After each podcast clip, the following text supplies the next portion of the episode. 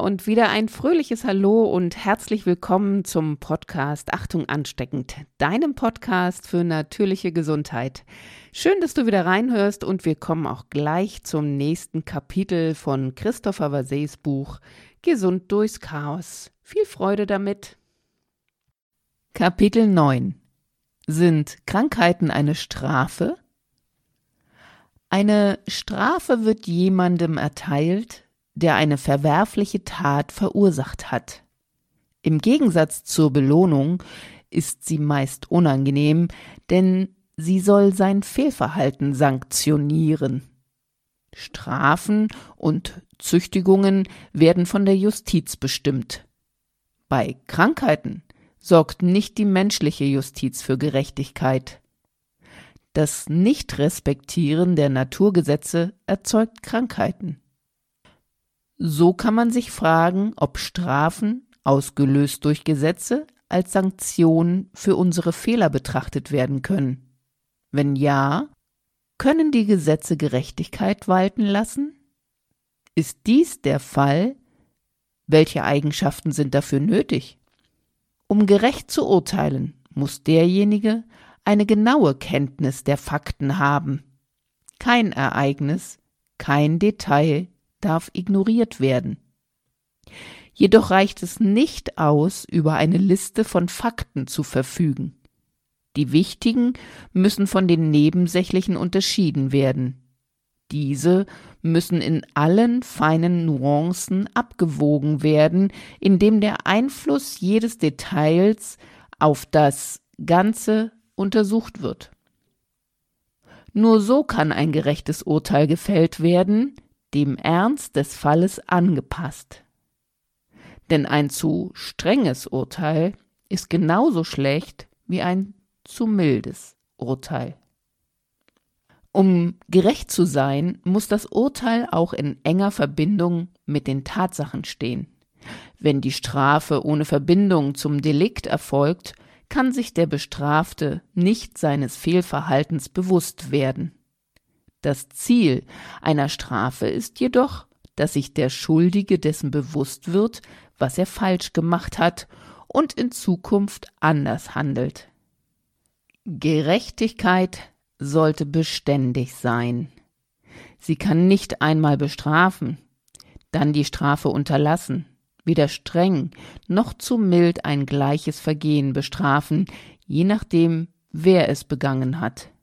Um gerecht zu sein, muss sie allgemein anwendbar sein, auch bei den Stärksten. Dazu muss sie allmächtig sein, damit sie sich als unumgängliche Kraft aufzwingen kann. Entsprechen die Naturgesetze all diesen Kriterien? Wir haben gesehen, dass Gesetze im Körper wie auch im Seelenmilieu absolut alles eintragen, was von uns ausgeht oder auf uns zukommt.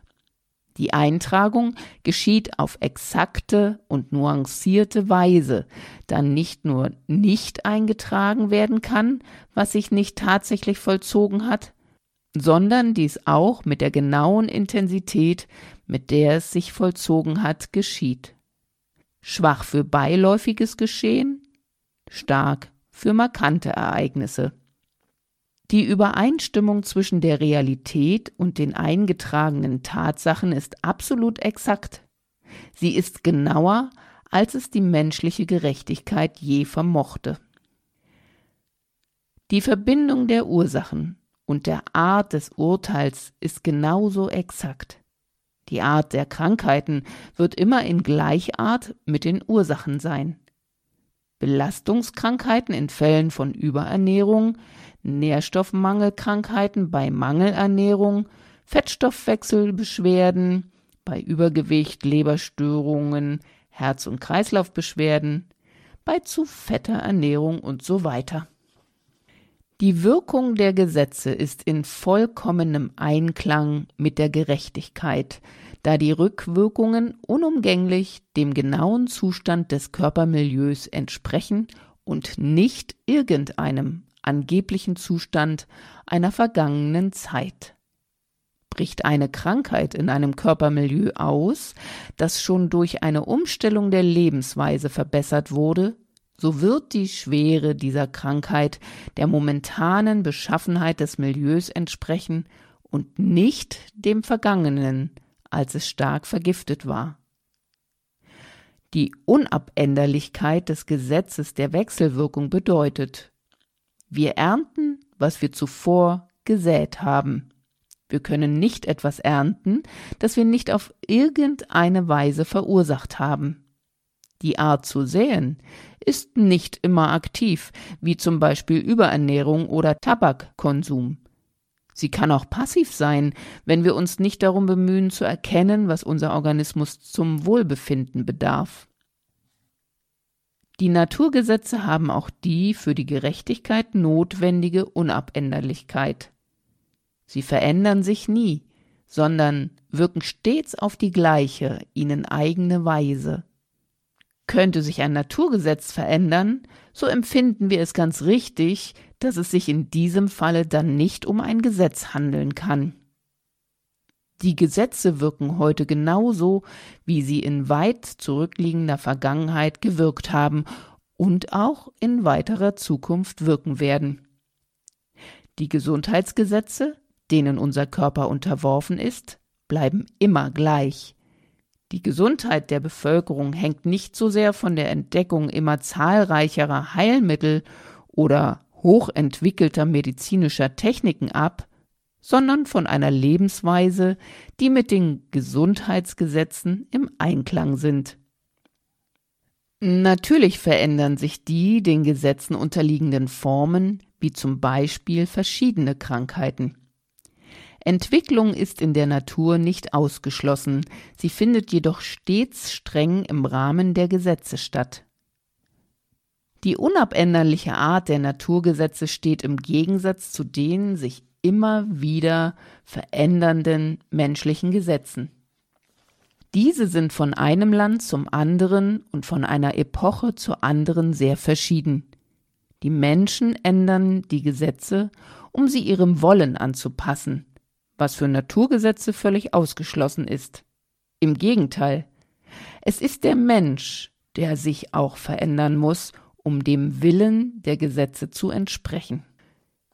Durch ihr immer gleiches Wirken, indem sie unumgänglich jeder Ursache eine Wirkung folgen lassen und diese Wirkungen immer den Ursachen ähnlich sind, verhindern die Naturgesetze jede Art von Willkür. Es gibt keine Bevorzugung oder Beeinflussung. Die Naturgesetze wirken mit einer Kraft, der gegenüber die Menschen völlig machtlos sind. Der Mensch kann all seine wissenschaftlichen Kenntnisse bemühen und all sein Können und seine List aufwenden, er bringt es nie fertig, der Allmacht der Gesetze zu widerstehen. Er kann nichts dagegen tun, dass aus einem Weizenkorn Weizen sprießt. Er kann sich nicht dagegen wehren, dass der Tod erfolgt, wenn der Körper sein Limit der Lebensfähigkeit erreicht hat oder dass ein schlechtes Körpermilieu zu einer Krankheit führt. Man hört oft, dass der Mensch die Natur bezwungen habe oder dass er ihr gebiete. Doch kann er wirklich außerhalb der Gesetze wirken? Nein, der Mensch behauptet, er habe die Natur bezwungen, indem er Dinge produziert, die die Natur nicht liefert wie die Herstellung von Plastik zum Beispiel das Gehen auf dem Mond ermöglicht oder eine Krankheit oder Epidemie stoppen kann. Das ist der Menschheit nur gelungen, weil sie sich den bestehenden Gesetzen untergeordnet hat.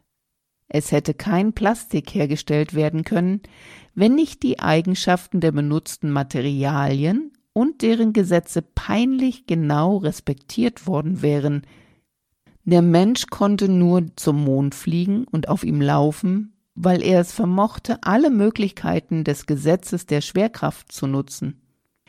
Letztlich konnte er Epidemien besiegen, weil die Behandlungen sich den physiologischen Gesetzen unterworfen haben, indem sie entweder das Milieu, in dem sich die Krankheit entwickelte, oder die zerstörerischen Möglichkeiten der Mikroben veränderten. Es ist demnach falsch, wenn man meint, dass der Mensch Herr über die Natur geworden sei oder sie gar bezwungen habe, nur weil er deren Möglichkeiten ausgeschöpft hat. Dies hat auch ein englischer Philosoph François Bacon von 1561 bis 1626 lebend gesagt. Man befiehlt der Natur nur, indem man ihr gehorcht. Die Illusion, dass Antibiotika eine Infektionskrankheit zu heilen vermögen und dem Patienten die Gesundheit zurückschenken, ohne dass die geringste Reform des Körpermilieus unternommen wird, schwindet. Denn man hat festgestellt, dass der spektakulären Verminderung der akuten Krankheiten eine nicht minder spektakuläre Zunahme an chronischen und degenerativen Krankheiten folgte. Wenn das Körpermilieu nie korrigiert wurde, hat es sich weiterhin verschlechtert durch das bei jeder Behandlung wiederholte Verdrängen der Toxine und die oft nicht physiologische und vergiftende Art der Behandlung. Der oft ausgesprochene Wunsch, der Natur eine Chance zu geben, hat deren Rettung und Erhaltung zum Ziel, zeigt jedoch das Verkennen der allgegenwärtigen Macht der Naturgesetze. Alles, was sich nicht im Sinne der Gesetze vollzieht und ihnen entgegenstellt, wird von der Allmacht der Gesetze selbst vernichtet. Die Ausscheidung dessen, was nicht mit den Gesetzen schwingt und demzufolge auch weniger stark oder weniger fähig ist, für das Leben zu kämpfen, und das Überleben dessen, welches im Gegenteil stärker und fähiger ist, da es in den Schöpfungsgesetzen schwingt, hat man als natürliche Auslese bezeichnet. Diese wirkt nicht nur, wie dies allgemein angenommen wird, im Pflanzen- und im Tierreich, sondern natürlich auch bei den Menschen durch dessen Unkenntnis der Gesetze und seiner immer mehr von den Naturgesetzen abweichenden Lebensweise ist der Mensch viel eher dazu bestimmt, einer radikalen, vernichtenden Selektion unterworfen zu werden, als es bei der Natur der Fall ist. Die dramatische Erhöhung der Anzahl von Krankheiten, trotz der verblüffenden Erhöhung der Behandlungsmöglichkeiten, ist dafür ein Anzeichen sind die immer zahlreicheren Krankheiten durch den Verlust der Immunabwehr nicht ebenfalls der Ausdruck des Verlustes der Fähigkeit, sich im Kampfe ums Leben zu behaupten? Der Mensch würde sich selbst und nicht nur der Natur eine Chance geben, wenn er sich in die Logik der Naturgesetze einfügen würde. Auch wenn durch die Naturgesetze alle Taten eingetragen werden, und dadurch ein Urteil gefällt wird, so ist deren Wirken stets fördernd. Sie begünstigen alles, was in ihnen begründet ist, sie drängen zur Entwicklung und Entfaltung. Es genügt, wenn der Mensch Nahrungsmittel, welche die Natur ihm bietet, in vernünftigen Mengen zu sich nimmt, die gespendete Luft atmet, in einer sinnvollen Weise arbeitet und ruht, damit sein Körper richtig wachsen und sich entwickeln kann. Er verfügt dann über eine gute und solide Gesundheit und eine große Widerstandskraft Angriffen gegenüber. All dies, ohne dass er direkt etwas zu den organischen Phänomenen, welche ihm diesen Zustand verschaffen, beizutragen hätte. Die aktiven und aufbauenden Kräfte der Gesetze sind wie der Strom eines Flusses. Wenn wir in Stromrichtung schwimmen, so werden wir getragen von seiner Kraft und kommen ohne Anstrengungen vorwärts. Zwei Kräfte arbeiten gemeinsam, diejenige des Stromes und die unsere.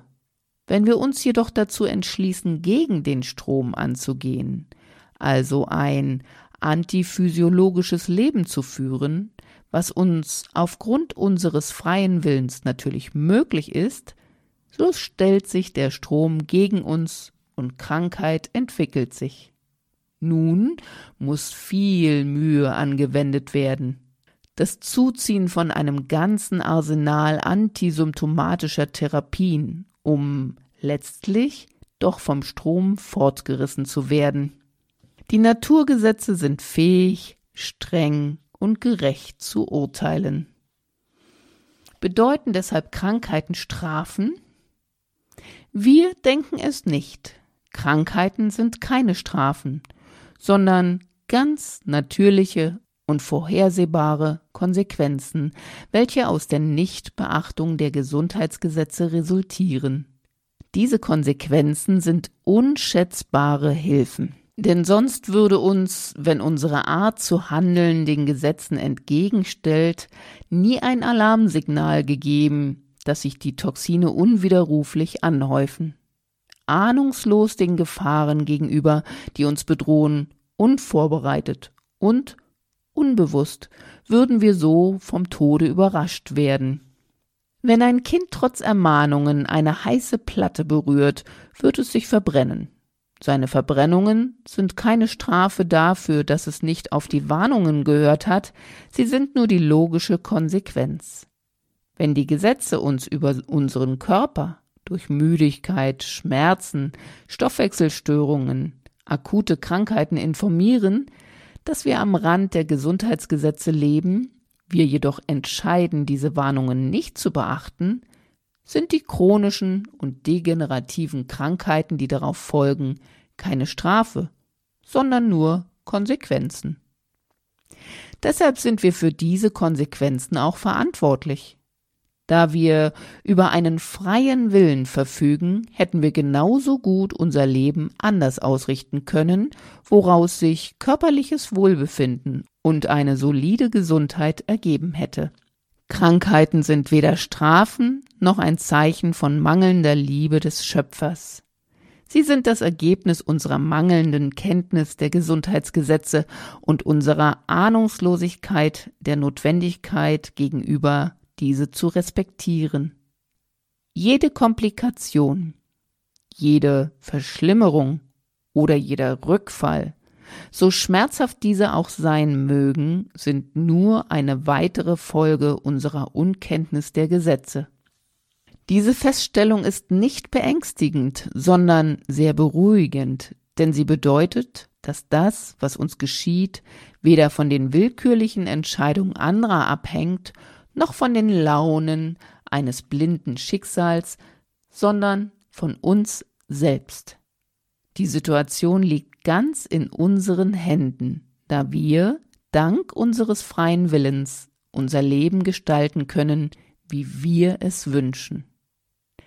Diese Zusammenhänge kann man auf alle Probleme, Konflikte, Unstimmigkeiten und Kämpfe, denen wir ausgesetzt sind, übertragen auf unsere Familien, auf unser Sozial- und Berufsleben, ebenso auf jeden Kummer, jede Prüfung und Not oder jedes Elend, auf jede Niederlage, auf Unglücksfälle, Versagen oder Schicksalsschläge, welche fälschlicherweise dem Zufall zugedacht werden.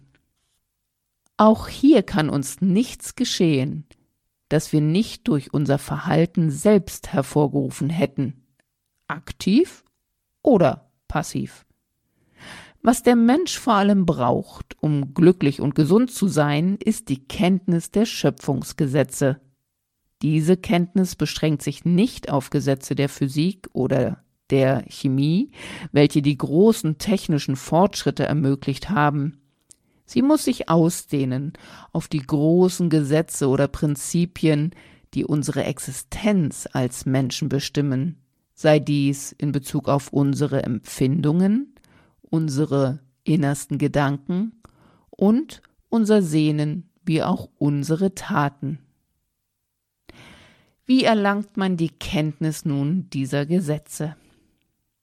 Die Beobachtung von kleinen und großen Tatsachen in der Natur oder unserer Umgebung bietet eine Möglichkeit, dieses Wissen zu erlangen.